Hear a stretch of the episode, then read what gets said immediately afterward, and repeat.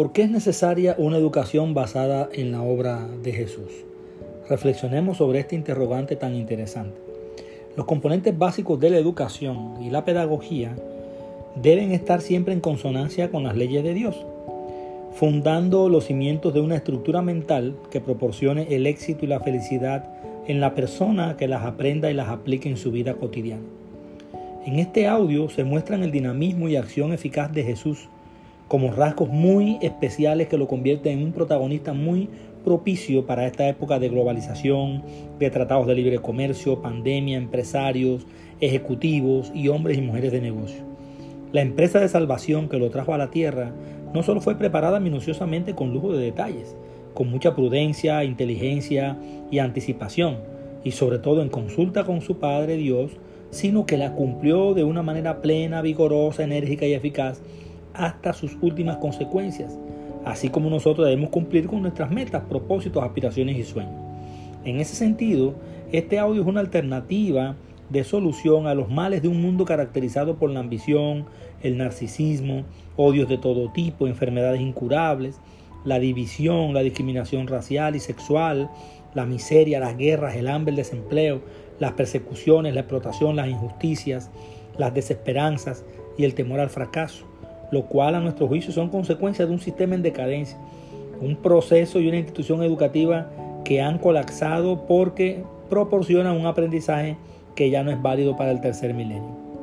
En este audio se plantea una nueva teoría acerca del aprendizaje humano, lo que yo denomino TADI, la teoría del aprendizaje divino, basada en las cualidades, atributos, características, particularidades del aprendizaje divino que integradas en un sistema constituyen las principales categorías y configuraciones de la TADI y se convierten en componentes del decálogo axiopedagógico que he llamado decálogo del aprendizaje divino. DADI. Ahora bien, cuando se plantea una nueva teoría, a veces resulta útil indicar los enfoques a los cuales se opone de manera más radical y contundente. En este caso, solo la fe es un categórico y contundente argumento de oposición a otras teorías. No obstante, Haré alusión a algunas sin mencionarlas para no herir susceptibilidades y no crear una discusión estéril que no nos conduciría realmente a nada significativo. Lo más importante es creer, tener fe, aunque no se vea. En mi crítica no voy a mencionar a ningún autor en particular, porque creo que ahora eso no es lo más importante, ni voy a hacer alusión a ninguna teoría específica ni a ningún modelo pedagógico. Solo siento y quiero decir que no es justo, objetivo ni razonable que se considera al ser humano como un animal superior y se reduzca groseramente su divinidad a una similitud lineal entre el mundo humano y el mundo animal. Y peor aún, que se generalicen resultados obtenidos en experimentos con animales y se extrapolen al contexto humano. La humanidad en general disfruta de una relación especial con Dios Todopoderoso, nuestro Señor, único creador de todo el universo debido precisamente a que fuimos creados a su imagen y semejanza. Y por ello hay un gran abismo de separación entre los seres humanos y los animales o el resto de seres vivos creados por Dios. Los seres humanos no somos simples animales de dos pies con capacidades, inteligencia y un cerebro altamente desarrollado. Por el contrario, somos personas creadas a imagen y semejanza de Dios y por consiguiente tenemos libre acceso a Él. Participamos y disfrutamos de los beneficios del ambiente, el entorno y la naturaleza divina. El amor y el intelecto son rasgos humanos universales porque son parte de las exclusividades de Dios. La singularidad y particularidad humana se argumenta a partir del hecho de que Dios apartó al hombre del resto de seres vivos y no vivos de toda la creación con el fin de ser la única criatura entre los habitantes de la tierra que fuera responsable de sus actos y respondiera por ellos. Eso está plasmado en Génesis 1.28. El ser humano tuvo la sagrada función de ser administrador de la creación de Dios. Solo el ser humano actúa eh, como vicegerente de Dios sobre la tierra. Él es nuestro jefe mayor, el gerente de todo cuanto habita en el universo. Precisamente por ser su creador, único y eterno dueño de todos nosotros. Además, Dios también nos dotó a los hombres y a las mujeres con la preciosa y necesaria habilidad de vivir la maravillosa vida intrínseca de la, de la mente a través del pensamiento interno, la cognición, la verbalización externa, la expresión y la manifestación de nuestras emociones, sentimientos y amor, la afectividad por el prójimo.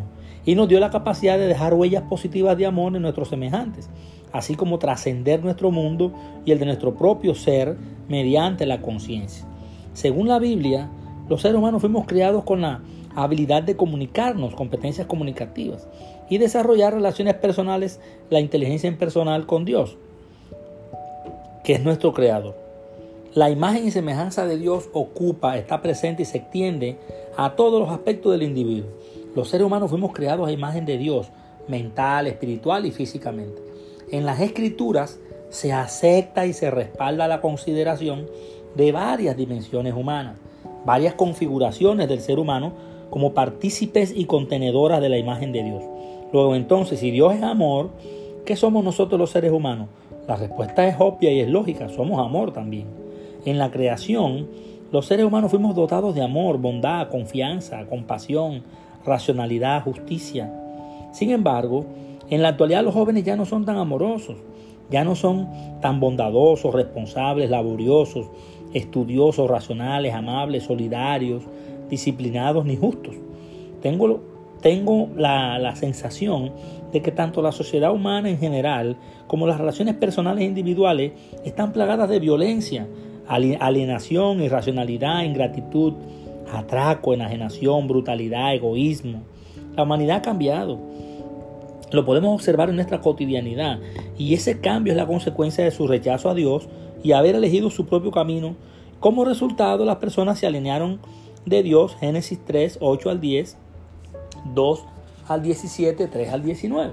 No obstante, aunque la imagen se ha fracturado y distorsionado gravemente, no ha sido destruida. Génesis 9:6, 1 Corintios 11:7, Jonás 3:9. Aunque la imagen se ha quebrantado y desfigurado enormemente, no ha sido destruida totalmente. Aún no ha sido pulverizada del todo. Aún existen en la humanidad cenizas de la imagen después de la caída. Algunos fragmentos de estrellas divinas aún iluminan nuestro horizonte en medio de la sociedad putrefacta y menguada. Por lo tanto, aunque las personas estén torcidas y perdidas como resultado de la caída, aún somos seres humanos.